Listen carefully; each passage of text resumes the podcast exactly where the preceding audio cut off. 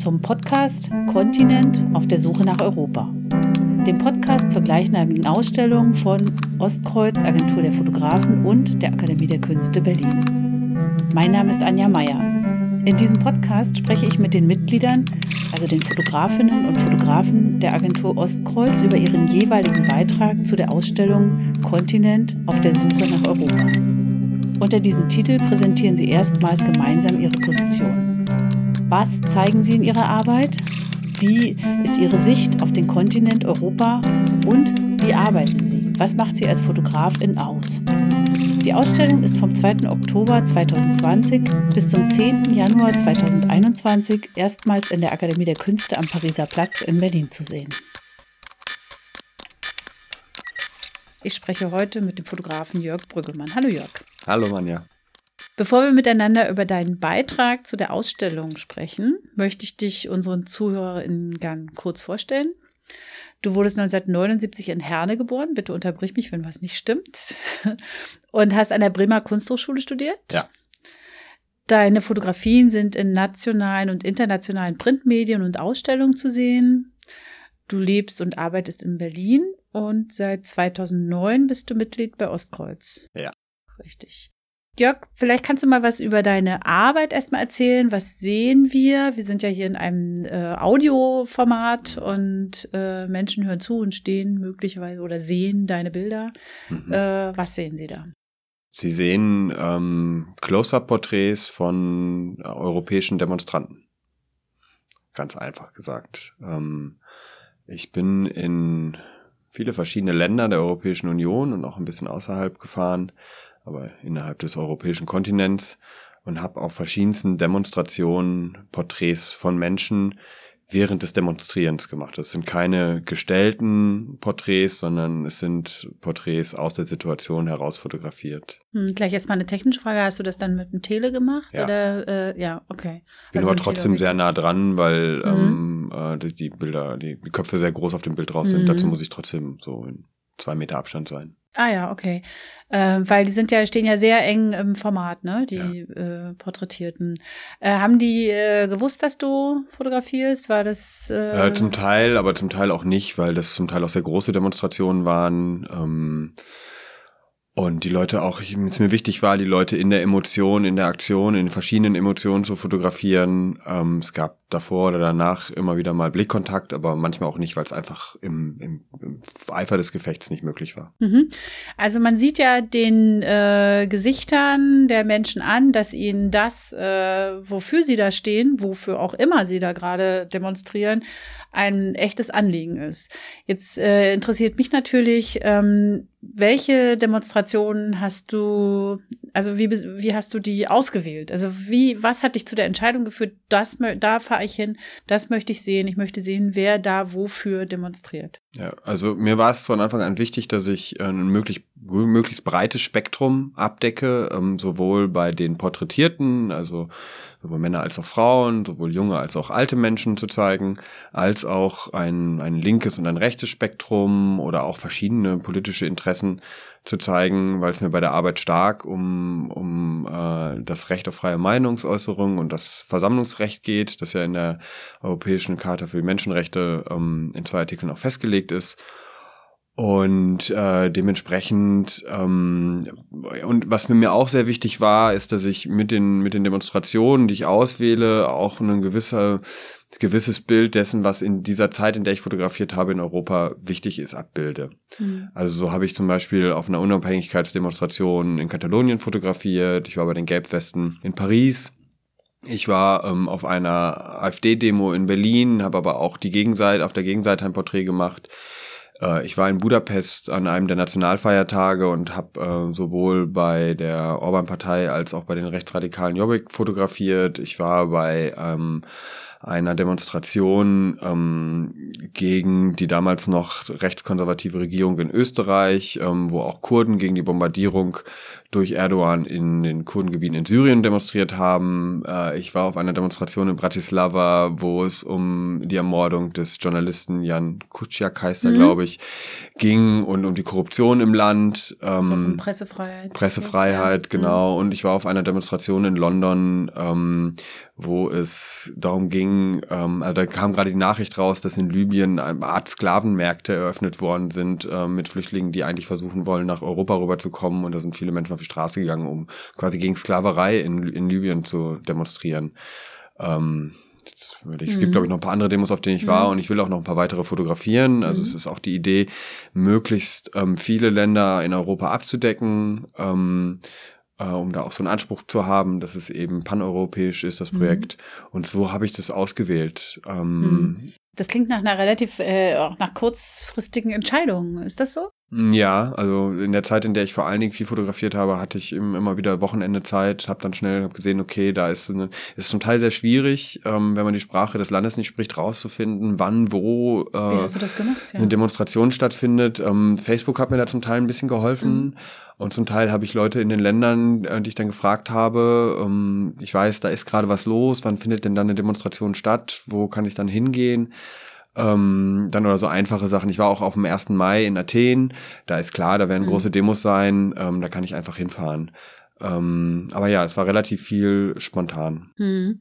Wenn es nicht gerade, äh, wenn, wenn die äh, gezeigten oder porträtierten Menschen nicht gerade irgendwie so Insignien ihrer politischen Überzeugung oder ihres, ihres Anliegens haben, äh, kann man eigentlich nicht sehen, wofür sie stehen? Oder kann man sehen, wer rechts ist, wer links ist? Ähm, oder für ökologische Themen eintritt also oder mit Sicherheit, was auch immer. Ja, mit Sicherheit hast du recht, dass es überall immer Insignien gibt, aber dann gibt es natürlich auch immer Leute, die diese Insignien nicht tragen. Und, ähm, und darum geht's mir auch im, irgendwie auf eine Art und Weise. Ne? Erstmal diesen Menschen zu betrachten, der sein Recht auf freie Meinungsäußerung und auf das Versammlungsrecht wahrnimmt, egal ob der links oder rechts ist.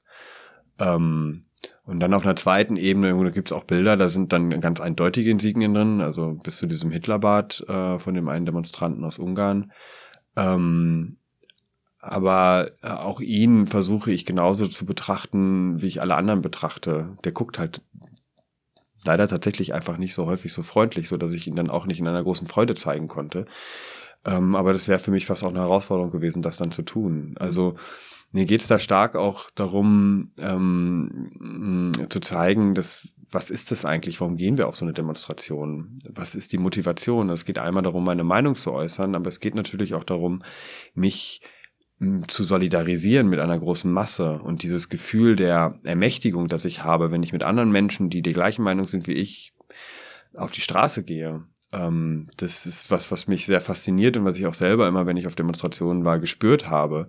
Und das betrifft einfach alle Leute, ob sie jetzt links oder rechts sind. Mhm. Also es geht auch um so ein Empowerment der ja. TeilnehmerInnen. Hast du äh, manchmal sowas auch wie Zuneigung oder eben auch Abneigung empfunden? Ja, oder wie, naja, du bist ja Fotograf, ja, also sagen, was ist, zeigen, was ist. Wie arbeitet man da? Wie arbeitest du da? Ja, ich kann mich da nicht rausnehmen. Natürlich fühle ich mich auf einer Demonstration der Orban-Partei oder noch schlimmer bei, bei Jobbik ähm, nicht besonders. Jobbik sind die richtigen Faschisten. Das ne? sind die richtigen Faschisten, mhm. ja. Also das sind die, die bei uns NPD wären. Mhm. So. Ähm, die da aber Prozentzahlen ungefähr der AfD haben. So.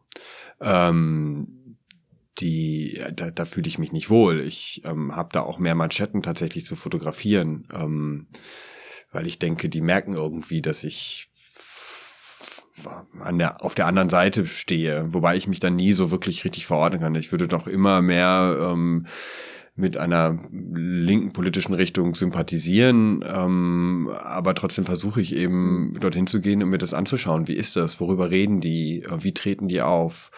Ähm, und so weiter und so fort. Und dazu muss ich einen relativ neutralen Blick erstmal haben und mich selber zurücknehmen. Das geht nie komplett, so. Das möchte ich auch nicht. Also ich bin nicht, ich bin keine, keine objektive Drohne, die da hinkommt und einfach nur zeigt, was ist. Es wird immer durch mich und meine Persönlichkeit und meine Erfahrung und den ganzen gefiltert und, und geframed und der Zeitpunkt entschieden, in dem ich abdrücke und welchen Ausdruck ich jetzt hier nehme. Ähm, also das ist so ein, das ist so eine, so ein Spiel oder da muss man eine gute Balance finden, ähm, dass das dann am Ende äh, eben nicht ähm, einerseits äh, so tut, als ob es total objektiv wäre, andererseits aber auch eben nicht zu stark von mir selber eingefärbt ist. Mhm. Der Titel deiner Arbeit ist ja Eurovision. Und wenn man das jetzt mal äh, nimmt, widerspiegelt das ja wunderbar das äh, Thema der ganzen Ausstellung. Also eine Vision von Europa haben. Nur dass diese Visionen sehr stark divergieren hm. eigentlich. Und gleichzeitig, äh, wenn ich das richtig verstanden habe, geht es dir um Meinungsversammlungsfreiheit und Pressefreiheit. Werden die denn, sind die, werden die oder sind die eingeschränkt in Europa? Empfindest du da, dass sich da was verändert? Ähm, nee, ich muss ehrlich sagen, nein, weil ich sehe es ja. Ähm, ich sehe, dass die Menschen überall auf die Straße gehen können für ihre Themen. Ähm, an den äußeren Rändern von Europa gibt es sicherlich da Probleme, ähm, aber in, innerhalb der Europäischen Union und in den weiteren Kernländern, die ich zum europäischen Kontinent zählen würde, sehe ich das nicht. Ähm, zumindest nicht im großen Ausmaß. Ähm, was mich sehr interessiert hat, ist, ist, dass äh, ich das Gefühl habe, und das lässt sich auch durch Zahlen belegen, dass immer mehr Menschen von diesem Recht ähm, Gebrauch machen, Gebrauch nehmen. Also es gibt immer mehr Demonstrationen. Ich glaube, also ich habe neulich mal Zahlen aus Berlin gelesen. Da hat sich irgendwie die Anzahl der Demonstrationen in wenigen Jahren äh, verdoppelt, die offiziell angemeldet sind und durchgeführt werden. Also das bedeutet ja im Umkehrschluss, korrigiere mich, aber dass sozusagen der Einzelne, die Einzelne äh, ihre politische Wirkmacht äh, ernster nimmt als früher, zusehend, zusehends ernster nimmt. Na, ich weiß, bin mir jetzt nicht sicher, ob sich alle, ähm, alle glauben, dass sie auch tatsächlich politische Wirkmacht haben. Ähm, sie gehen auf jeden Fall dafür auf die Straße für ihre Meinung, weil sie sich vielleicht auch ansonsten nicht gehört fühlen. Ähm, Was, warum ist das so? Was meinst du? Also du warst ja in verschiedenen Ländern, wahrscheinlich kann man das nicht alles gleichziehen, aber. Ja, ist ganz, ganz, wirklich ganz schwierig zu sagen. Also mhm. in, in, Ungarn ist es tatsächlich ja auch ein ähm, national organisierter oder von der Regierung organisierter Protest, der da stattfindet. Ähm, ähm, ich ich habe das Gefühl, dass ähm, auch durch die Polarisierung, die wir in unserer Gesellschaft haben, insgesamt der Ton lauter geworden ist. Also das ist eine Beobachtung, die ich schon vor ein paar Jahren gemacht habe. Ich bin zu diesem Projekt gekommen, weil ich vor, ich glaube mittlerweile drei Jahren ähm, für das Dummy-Magazin, die ein, eine Ausgabe zum Thema Krach hatten, vorgeschlagen habe, ähm, Demonstranten in Berlin zu fotografieren, in dem Moment, in dem sie schreien. Und es ist eine Porträtserie geworden, die sieht relativ ähnlich aus. Die ist ein bisschen anders, weil ich das noch aufgeblitzt habe. Das ist alles ein bisschen poppiger und mhm. ähm, da sieht man auch mal Speichelfäden und mhm. so bei den Leuten. Ähm, aber mehr, da hatte ich schon dieses Gefühl, es wird lauter in der Gesellschaft, ne? Also nicht nur in den sozialen Medien, sondern eben auch auf der Straße. Es gibt mehr Leute, die rausgehen. Und diese Beobachtung hat sich dann bestätigt und dann habe ich gedacht, okay, das kann ich jetzt eigentlich auch auf Europa anwenden. Ähm, da wird die Divergenz der Themen und der Menschen noch größer sein ähm, und das fand ich interessant. Also mehr und lauter.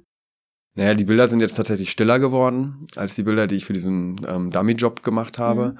ähm, weil sie eben nicht aufgeblitzt sind und auch nicht immer in Momente schreien, sondern relativ wenig Bilder, die auch im Schreien sind. sind sondern zum Teil echt, ekstatische ja, Gesichter fast, ja. Genau, also mir ging es dann auch darum, die verschiedensten Emotionen zu zeigen, die, die einem eben auf so einer Demonstration begegnen können. Da sind eben auch Menschen in tiefer Trauer, zum Beispiel bei der Demonstration in Bratislava, wo es um den Mord an dem Journalisten geht aber auch Momente der, der, der Selbstermächtigung eben, des Empowerments, ähm, Momente der Einkehr und ähm, also da gibt es gibt ein Bild von einer älteren Dame ähm, auf einer Demonstration in Katalonien, da merkt man auch eine gewisse Angst. Ne? Das war ein Moment, wo auch noch unklar geht, wie geht das jetzt weiter ähm, mit der mhm. Unabhängigkeitsbewegung. Solche Sachen spielen ja auch eine Rolle und das wollte ich also diese Klaviatur an Gefühlen, die da auftreten mhm. und die sehr, sich sehr stark äußern in einer Menschenmasse bei einem Thema, das einen selber emotionalisiert, das hat mich auch sehr interessiert. Mhm. Ähm, weil du gerade diese äh, Frau erwähnst, äh, gehen eigentlich, äh, kann man da was sagen? Kannst du was sagen nach deiner Beobachtung? Mehr Männer, mehr Frauen zu Demonstrationen? Oder hängt es vom politischen Inhalt ab? Es hängt, glaube ich, total vom politischen Inhalt ab. Also ja, ähm, das würde ich auf jeden Fall sagen. Also das ist jetzt vielleicht ein bisschen unzulässige Pauschalisierung, aber wenn wir jetzt mal bei den Demonstrationen, die auf dem politischen Spektrum von links nach rechts sind, dann sind es auf den rechten Demonstrationen eher Männer und auf den linken Demonstrationen eher Frauen. Also in, in, in Österreich auf dieser Demonstration gegen die äh, schwarz-blaue Regierung ähm, waren dann auch die Omas gegen Nazis da. So. Ne? Hm. Es gibt ja ähm Ich habe mal einen Film gesehen über die Montagsdemonstration in Dresden, also über Pegida. Mhm. Und da war sehr deutlich sichtbar, dass äh, gemeinsam zu demonstrieren auch was fast, also jedenfalls in Deutschland war das so, in Sachsen in dem Fall, äh, was Vereinsmeierisches hatte. Also man traf sich halt, man kannte sich, man traf sich und man ging einfach jede Woche zur selben Sause. Hast du solche, hast du sowas auch beobachtet? Mm, kann ich nicht wirklich sagen, weil ich bei den meisten Demonstrationen nur einmal war. Okay. Und ich glaube auch die wenig, äh, die meisten Demonstrationen, auf denen ich war, ja jetzt auch keine sind, die wie Pegida wöchentlich oder monatlich stattfinden. Mhm. Dann bildet sich natürlich, glaube ich, schon eher sowas wie eine Gemeinschaft, wenn man, ähm, wenn man sich dann auch wirklich regelmäßig zu derselben Demonstration trifft. Mhm. Ähm, also, also, ein sozialer Raum entsteht eigentlich. Ja, ja es gibt ja auch, mhm. gibt ja auch immer wieder Leute, die in Gruppen hinkommen. Familien, Freunde und so. Das sieht man schon. Das war zum Beispiel ganz deutlich bei der ersten Mai-Demo in, in Athen. Dann saßen die Leute eben auch mal in der Familie zum Picknick an der, an der Seite. Ähm, ja. Nochmal zurück auf dieses Momentum mit dem äh, Meer und Lauter. Äh, ist äh, Europa, darum geht's ja in der gesamten Schau, ähm, ist die politische Situation, sagen wir mal die Gefühlslage, die politische, ist sie rauer geworden in den letzten Jahren? Also ich glaube, rauer, ja, das kann man so sehen, aber das würde ich dann, glaube ich, tatsächlich eher als Symptom sehen. Ich glaube, was dahinter steht, ist einfach eine große Verunsicherung. Ähm, in meinen Augen leben wir in einer zunehmend komplexeren Welt. Ähm, und es fällt vielen Leuten schwer, ähm, diese Komplexität und ihr eigenes Unwissen ähm, anzunehmen.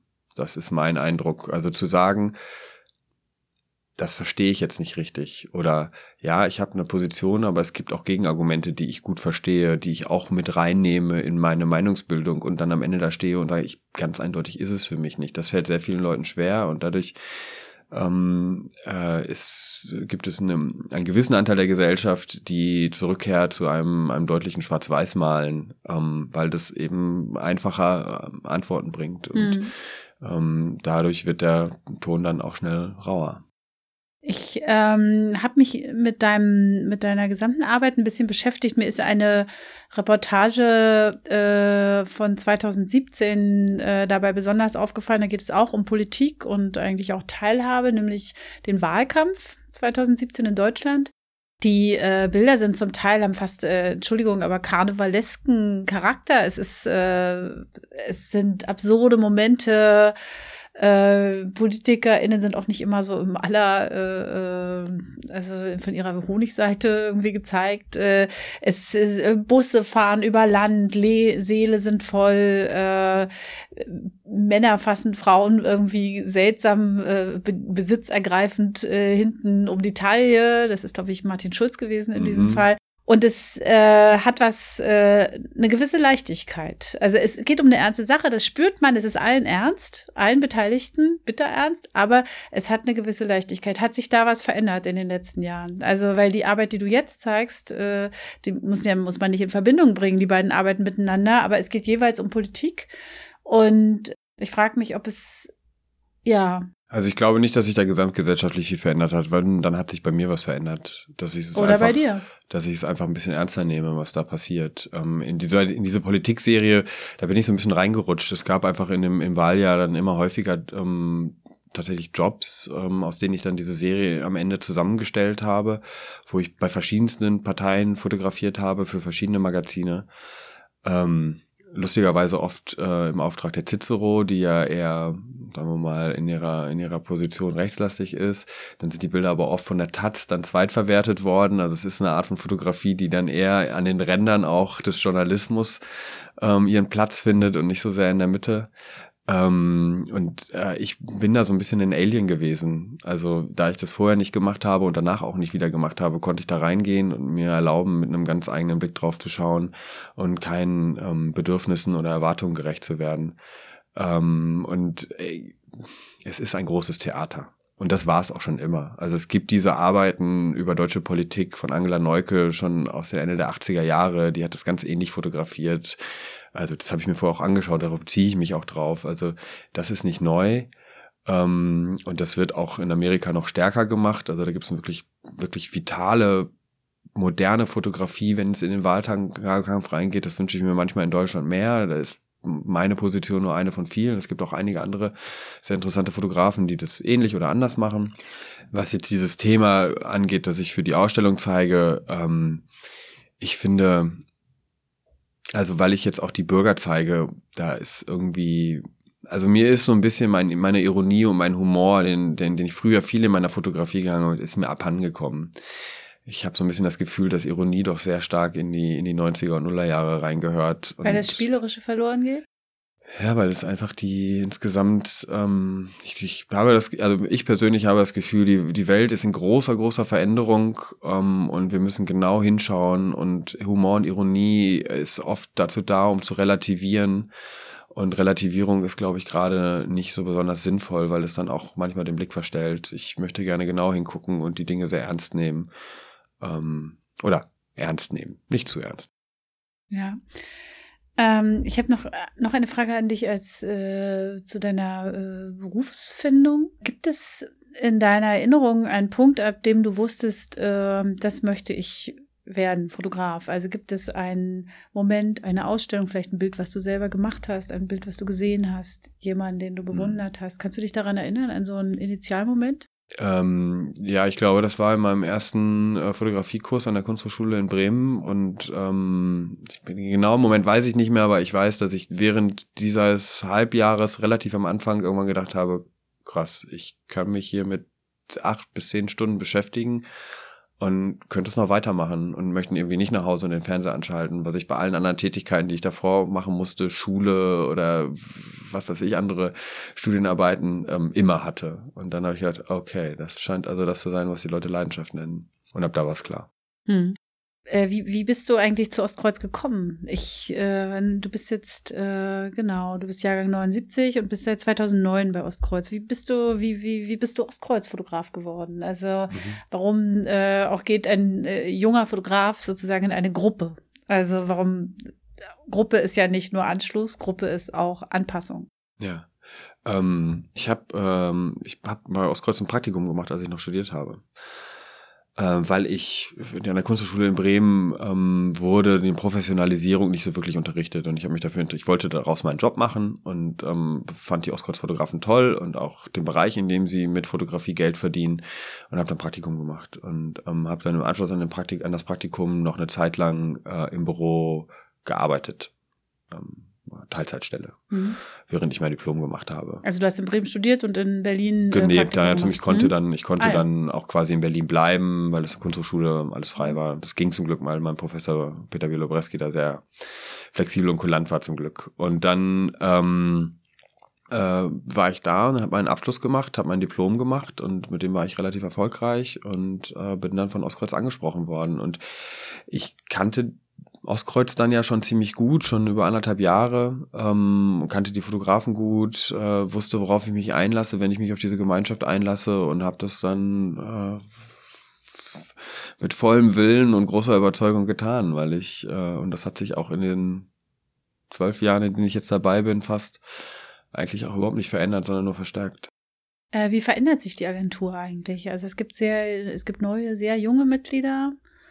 Äh, einige äh, haben das Rentenalter erreicht. Äh, wie ist die Perspektive der Agentur? Also, ähm, ja, ich glaube, dass wir jetzt in eine, in eine, sehr, sehr entscheidende und wichtige Phase reinkommen gerade. Ne? Dadurch, dass ähm, die verbleibenden Gründungsmitglieder jetzt wirklich ins Rentenalter gehen, ihre letzten großen Projekte machen oder schon gemacht haben. Ähm, und jetzt die mittlere Generation sozusagen übernimmt. Und ähm, wenn man es dann mal weiterdenkt, ähm, sind die dann auch irgendwann im Rentenalter und dann muss ist dann die, ist noch ein bisschen, aber wenn man jetzt sagt, jetzt sind jetzt 30 Jahre, wenn wir mal 50 werden wollen, dann, ähm, dann äh, sind dann viele Leute auch soweit. Ähm, und dann brauchen wir natürlich immer weiter junges Blut, so wie wir das über die 30 Jahre immer gemacht haben. Und das ist auch super wichtig, weil auch neue Perspektiven reinkommt. Jetzt gerade mit der neuen Generation, wo der, wo die, der Unterschied zwischen den Generationen nochmal echt wesentlich ist. Was ist da der wesentliche Unterschied? Das Internet. Ah, okay. Das Internet macht den Unterschied. Also ich bin in so einer hybriden Generation. Mhm. Ich habe meine erste E-Mail-Adresse mit 19 gehabt, aber ähm, es ist dann doch was anderes, ob man seinen ersten Instagram-Account mit 11 hat. Das äh, prägt einen doch nochmal ganz anders. So. Und das merkt man und das ist auch gut so. Also ich finde das, finde die Leute, die da kommen, eigentlich alle ziemlich toll, weil die viel toleranter noch sind, als wir das sind in meiner Generation. Ähm, und das brauchen wir. Und ähm, was sich auf jeden Fall weiter verändern wird, aber einfach die ganze Zeit, seitdem ich dabei bin und aus Erzählung weiß ich das auch vorher schon konstant verändert hat, ist der Beruf des Fotografen, auch gerade in dem Bereich, in dem wir arbeiten. Die journalistische Fotografie wird immer weniger, also Magazinfotografie. Ähm, und das ist eine, das ist eine Entwicklung, die mhm. seit den 90er Jahren konstant geht und jetzt also jetzt nochmal beschleunigt. Das eigentlich ab aus der Fotografie. Naja, aus der journalistischen Fotografie. Ja, mhm. ja, also ja. der Bedarf an Bildern ist ja nicht geringer geworden. Der ist ja eher größer geworden. Also es ähm, nicht nur, dass immer mehr Bilder produziert werden, es wird auch immer mehr mit Bildern kommuniziert. Mhm. Also unsere, je globalisierter die Welt wird, umso visueller wird unsere Kommunikation, ähm, weil die Sprache eben universell ist ähm, und sind dann eben mehr äh, Kultureinrichtungen, Unternehmen, ähm, für die wir arbeiten oder eben freie Projekte machen ähm, und äh, Stipendien haben. Ich glaube, das ist der Weg, in den das noch mehr gehen wird. Das heißt nicht, dass der, dass der journalistische Bereich ganz aufhören wird. Für guten Journalismus wird es immer einen Platz geben und da hoffe ich, gehören wir dann auch dazu.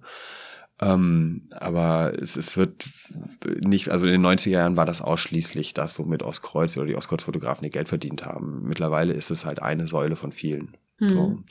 Und das ist, glaube ich, das Modell auch mit dem Ostkreuz ähm, sich, dass sich weiterentwickeln wird, einfach ein Mehrsäulenmodell, ähm, eben solche Ausstellungen auch zu machen. Das ist jetzt nichts, mit dem wir wirklich Geld verdienen können, aber das, ähm, äh, also eher im Gegenteil sogar, äh, aber es hilft uns natürlich trotzdem eine Öffentlichkeit zu haben und dann indirekt vielleicht auch an andere Jobs anzukommen, mit denen wir dann wieder solche Projekte finanzieren können. Mhm. Wir sind schon fertig. Ich danke dir ganz herzlich für dieses Gespräch. Gerne, danke dir. Ich wünsche dir alles Gute weiterhin. Danke, danke, für diese, für deine Auskünfte. Dankeschön. Danke dir, Anja. Tschüss.